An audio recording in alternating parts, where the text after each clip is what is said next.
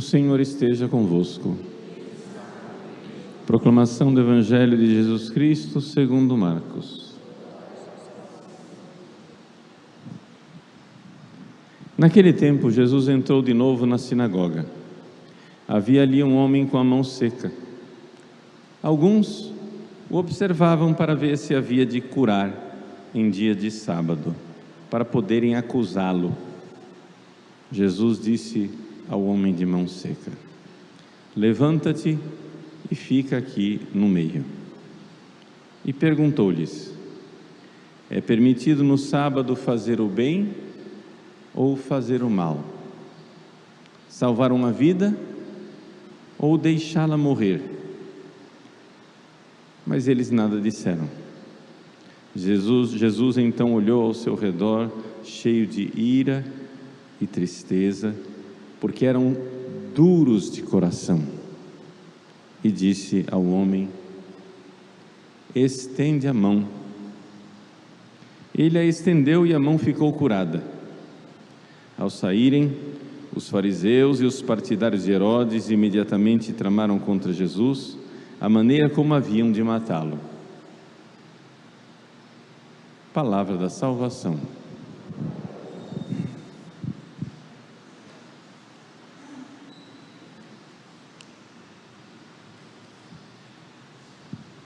Meus queridos irmãos e irmãs, nós estamos numa sociedade que olha para a realidade da devoção, da religião, da crença, como algo positivo né, na vida de uma pessoa. Ou seja, quantas e quantas vezes as pessoas dizem: Ah, o importante é crer em alguma coisa.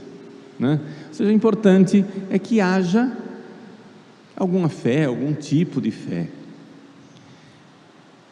A nossa sociedade, embora tenha uma elite de pensadores ateus, materialistas e religiosos, contrários à, à religião organizada, a nossa sociedade, de uma forma geral, o caldo cultural no qual nós vivemos, olha para a religiosidade como algo boa, positiva. Não, essa pessoa tem uma religião, ela crê em alguma coisa. E muitas vezes esse jargão a gente fica repetindo. O importante é crer em alguma coisa, crer em alguma coisa. Só que isto é uma mentalidade completamente equivocada. O importante não é crer em alguma coisa, o importante é crer na verdade, aquilo que é verdadeiro, bom, justo, honesto. Não adianta crer em alguma coisa. Por quê? Porque aqui é que vem o ponto principal que eu gostaria de chamar a nossa atenção, porque existe, aspas, religião, uma forma de viver a religião que torna as pessoas más.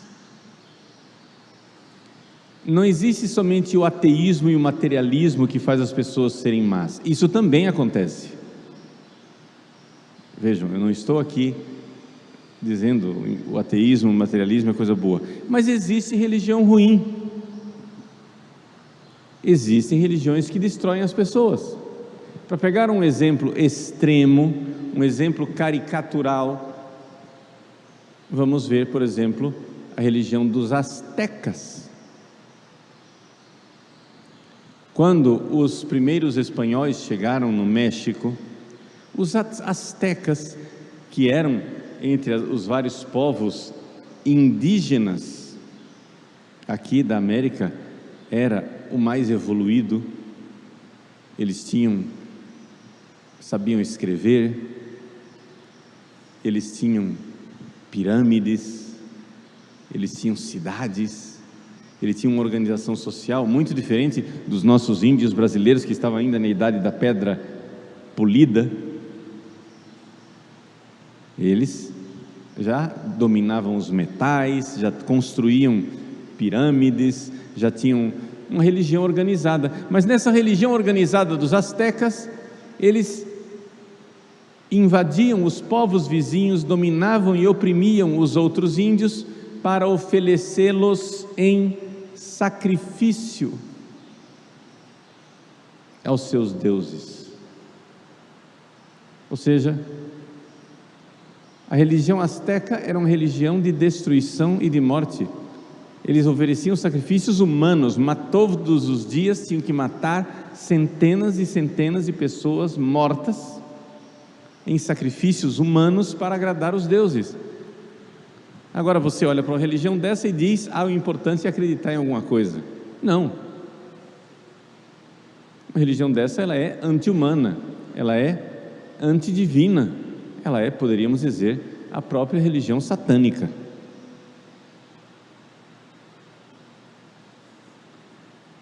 Então, quando a gente pega um exemplo de caricatura, a gente começa a enxergar que tem religião e tem religião.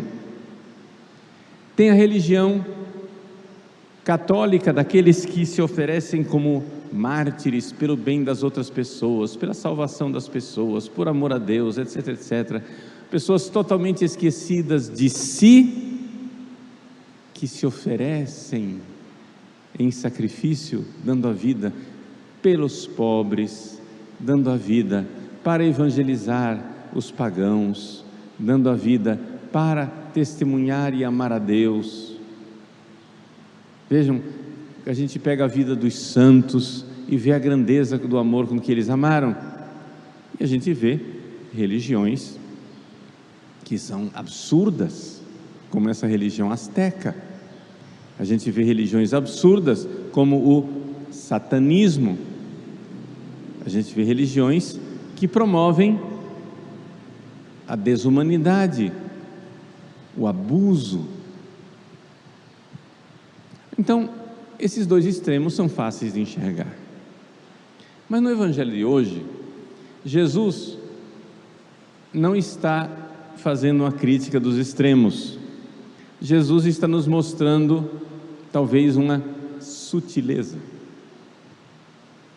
E a sutileza é a seguinte: os fariseus, como nós católicos hoje, podem estar numa religião verdadeira. A religião do Antigo Testamento foi instituída por Deus para preparar a vinda de Jesus. Foi o Deus verdadeiro quem colocou o culto no templo foi o Deus verdadeiro quem organizou a tribo de Levi como sacerdócio levítico. Foi o Deus verdadeiro quem mandou instituir o templo de Jerusalém. Foi o Deus verdadeiro quem mandou ler a Torá, interpretá-la e colocar em prática. Tudo isso era uma religião verdadeira. Mas é interessante como o coração humano pode transformar a religião verdadeira numa religião destruidor. Por quê? Porque o problema está no coração. Não adianta Deus revelar um, um maquinário, digamos assim, um, uma forma de se comportar externamente que é boa, se não for vivido com o coração. Esse povo me louva com os lábios, mas não com o seu coração. Você tem um culto externo, belo e verdadeiro, instituído por Deus, uma verdadeira religião instituída por Deus, mas interiormente no seu coração você não está mudando. E aqui está a verdadeira crítica de Jesus à nossa atitude religiosa.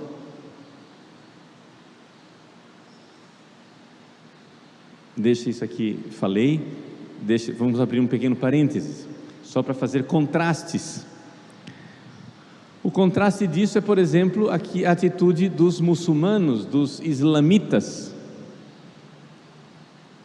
A religião muçulmana, ela não exige absolutamente a adesão da fé. O Islã é uma obediência e essa obediência é uma obediência que pode ser meramente externa. Se você está numa sociedade islâmica, você pode seguir todas as leis da Sharia e não acreditar minimamente naquilo que Maomé diz, naquilo que está no Corão. Basta que você esteja na obediência no Islã, você está na obediência. Você foi reduzido à obediência externa, internamente não interessa o que você pensa. Então, quando a gente vê aquela multidão de muçulmanos em praça pública, ajoelhados, fazendo as suas inclinações, né? E rezando juntos, espero em Deus que a maioria deles creia, né? Mas para nós cristãos é estranho saber disso. Não é necessário, porém. Não é necessário, você pode simplesmente fazer uma, a obediência externa. Se você crê ou não crê, não importa muito, você está fazendo o que tem que fazer. E vejam que isto que vive-se no Islã é a atitude da esmagadora maioria das religiões. As religiões não exigem adesão de coração. Isso é uma novidade do cristianismo. É Jesus quem está fazendo isso. É Jesus quem está nos chamando de volta para essa realidade que Deus queria desde o Antigo Testamento, mas que estava sendo abandonada. Essa realidade de que não basta o culto externo, não basta louvar com os lábios, tem que louvar com o coração. Isso é muito típico do cristianismo, isso é próprio nosso, e isso é uma realidade que a gente tem que prestar atenção. Fecha parênteses para deixar de lado as outras religiões, né? Então, assim, o Islã, mas assim também outras religiões, como por exemplo as religiões afro-brasileiras. Nenhum pai de santo ou mãe de santo pergunta para você se você tem fé. Basta você ir lá e fazer o que ele está mandando. Você vai lá, oferece o sacrifício lá, que o pessoal popularmente chama de despacho, e pronto, está resolvido. Ah, mas eu tenho fé, não tenho fé. Ninguém é criticado por isso. Veja, Jesus, no entanto, aqui, dentro da religião verdadeira do judaísmo, olha para os fariseus e vê que houve ali uma cisão. Houve uma ruptura. Jesus olha para os fariseus que obedecem à lei do Antigo Testamento do sábado. Obediência estrita, obediência escrupulosa, obediência na delicadeza de detalhes. Ainda hoje os judeus vivem o sábado com delicadeza de detalhes. Por exemplo, os judeus talvez vocês não saibam disso, quando diz assim, o repouso do sábado, na sexta-feira à tarde, antes de aparecer a primeira estrela, no sábado à noite, porque ele já começa o Shabat, já começa o sábado, a mãe judia vai pela casa, apaga algumas luzes e acende outras luzes. Aquelas luzes ficarão acesas durante todo o sábado, porque você acionar o interruptor é trabalho. Sabiam disso? Acionar um botão é trabalho, então o sábado não pode tocar. É esse pequeno detalhe, veja que, que, que, que delicadeza. Por exemplo, a mãe judia, na sexta-feira, prepara a comida, na sexta e deixa a comida num rechô, num, no banho-maria lá na, colocado na tomada, numa temperaturazinha morna, assim a comida fica ali esquentadinha, morna para ser servir de alimento no sábado. Mas ela não pode ligar a maquininha ou preparar a comida, porque seria trabalho. E os judeus, tanto da época de Jesus como hoje, continuam seguindo isso escrupulosamente. Mas Jesus, nos fariseus de sua época,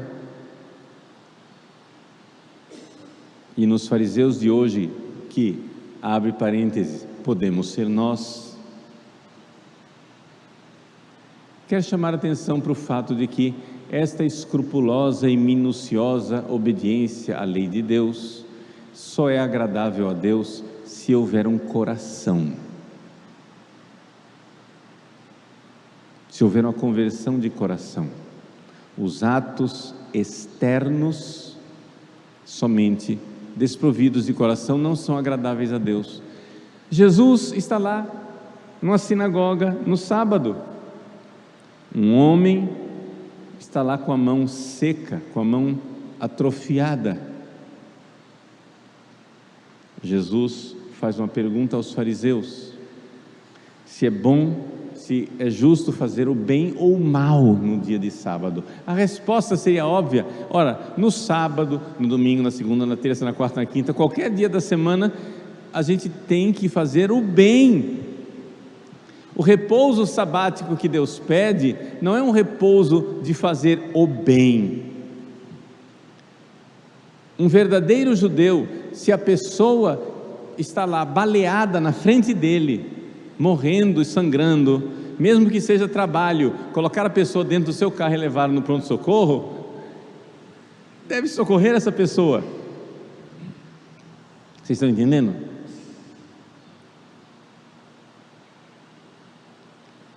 E Jesus olha para isso e faz a pergunta e vê que os fariseus da sua época lá, os fariseus ficam calados. E então vejam a reação de nosso Senhor. E aqui, essa pode ser a reação de nosso Senhor para comigo.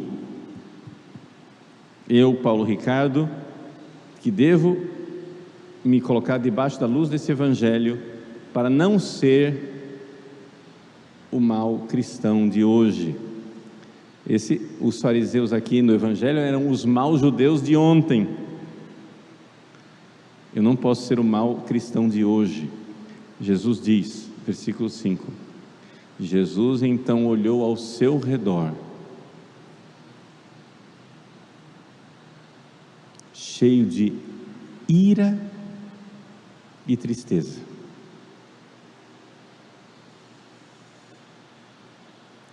Por que ira e tristeza? Porque eram, eram duros de coração. Esclerocardia, coração duro. Coração duro quer dizer o quê?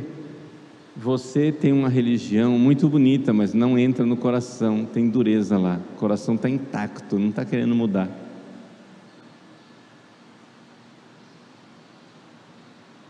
Então vejam, a atitude de Jesus é ira e tristeza. O que quer dizer isso? As mães vão entender. Quando o seu filho apronta uma coisa errada, mãe, você que ama o seu filho fica triste, porque ele está se prejudicando, e você que é uma mãe amorosa fica com raiva daquilo que ele fez. Esses dois sentimentos não se contradizem. Pelo contrário, eles têm que vir juntos. Se você ama uma pessoa que está fazendo o mal, você deve ao mesmo tempo lamentar que essa pessoa está se destruindo e odiar o que ela está fazendo. Uma mãe que tem um filho dependente químico, que está vendo que as drogas estão destruindo o seu filho querido que ela ama, essa mãe ela precisa necessariamente, porque ama o filho, ter raiva do que o filho está fazendo.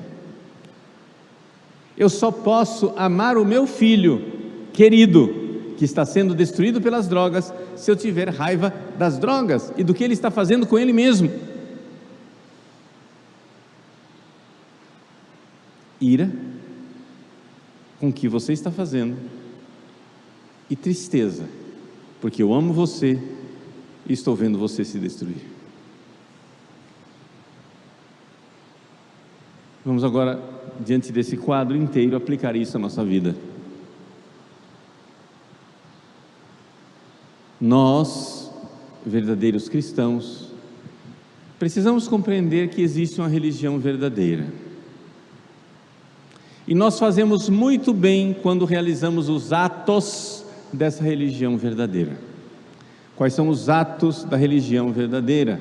Você precisa ser batizado, você precisa se confessar, você precisa comungar, você precisa ir à missa no domingo, você precisa rezar o Santo Terço, fazer a sua oração todos os dias, você precisa se abster de carne ou fazer alguma penitência na sexta-feira, você precisa no domingo deixar de trabalhar, não com aquele escrúpulo dos judeus, porque todo o sistema dos judeus no sábado está baseado no não trabalho. Nós não somos assim. Alguns pequenos trabalhos nós podemos fazer no domingo, não é, não é esse o problema. Né? Mas ter um tempo para Deus no domingo, esse é o espírito cristão do domingo. Eu preciso reservar tempo para Deus, não é um dia comum como outro qualquer. E assim por diante. Esses são os atos do cristão.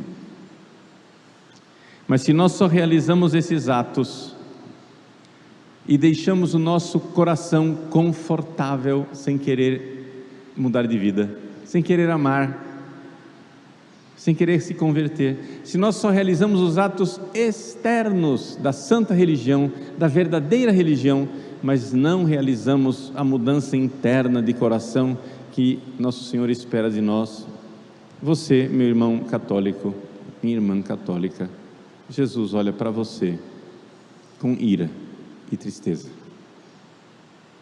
Porque, embora você esteja na santa e verdadeira religião, esse seu conforto burguês de não querer mudar de coração irá fazer com que você se perca. Irá fazer com que você, por exemplo, como aqueles fariseus da sinagoga de dois mil anos atrás, fique em cima de um pedestal julgando os outros e condenando os outros. Vejam, essa atitude dos fariseus levou a que eles, no fim do evangelho, começassem já a arquitetar um plano para matar Jesus. Ou seja, você começa a se submeter a Deus externamente, mas se você não se submeter a Deus interiormente, você termina se sentando no trono como Lúcifer e condenando Deus.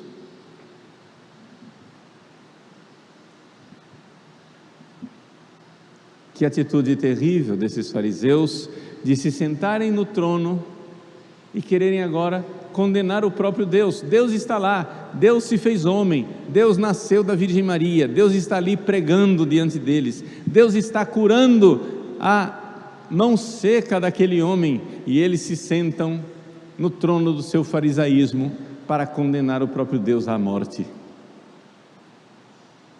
Esse sujeito precisa morrer.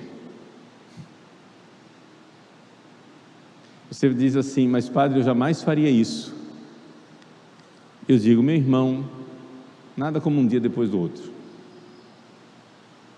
Você jamais faria isso deste jeito, mas deixa eu dizer o que você faria. Você vem à igreja, vai à missa, reza o terço, faz jejum, faz aquilo, faz tudo o que é certo da religião certa, mas se o seu coração não muda, um dia Deus vai contrariar você. As coisas vão acontecer de um jeito que você não queria. E você vai se sentar na cátedra como um fariseu e condenar Deus. E dizer: onde é que está Deus? Cadê Deus nessa hora? Por que, que Deus não está fazendo o que eu quero? E você novamente se sentar no tribunal dos fariseus e condenar Deus à morte. Não fisicamente, porque Ele não está fisicamente diante de você. Mas você, com todos os atos de justiça da sua religião católica, será o novo fariseu que condena Deus à morte, porque se submeteu fisicamente a Jesus, fazendo os atos externos de Jesus, mas burguesamente, confortavelmente, preguiçosamente não quis mudar o próprio coração, não quis mudar a própria mentalidade. E aí, quando Deus contraria a sua mentalidade, você se senta no tribunal e condena Deus à morte outra vez. Quantos bons católicos, bons entre aspas, bons externamente, bom na avaliação geral das pessoas, terminam sendo pessoas revoltadas contra Deus, descrentes, sem fé. Ou seja, fica pior a emenda do que o soneto. É o remendo novo no pano velho. Né? Então vamos lá. A mensagem do Evangelho de hoje é: não basta crer em qualquer religião. Não. Nós temos que crer na religião verdadeira e nos submeter às práticas da religião verdadeira. Mas este é o primeiro passo, não é o último passo. O último passo é a conversão do coração, é a mudança interior, é quando eu submeto a minha vontade à vontade de Deus. E aqui que está a coisa mais importante para que o nosso coração não seja duro, nós não soframos da mesma esclerocardia daqueles fariseus de dois mil anos atrás e Jesus não olhe para nós com aquela ira e tristeza de uma mãe bondosa que olha com ira e tristeza para o filho que está fazendo coisas erradas e está se destruindo. Nosso Senhor quer a nossa amorosa confiança mudar o coração, mudar o coração, mudar o coração. Nos incomodemos com isso. Não queremos só ser cristãos por fora. Incomodemos-nos para ser cristãos verdadeiros, cristãos conforme o sagrado coração de Jesus. Que São José, nessa quarta-feira, como em todas as quartas-feiras a ele dedicada, nos ajude a ter um coração verdadeiramente amoroso como Ele que foi Pai amoroso, adotivo de nosso Senhor Jesus Cristo.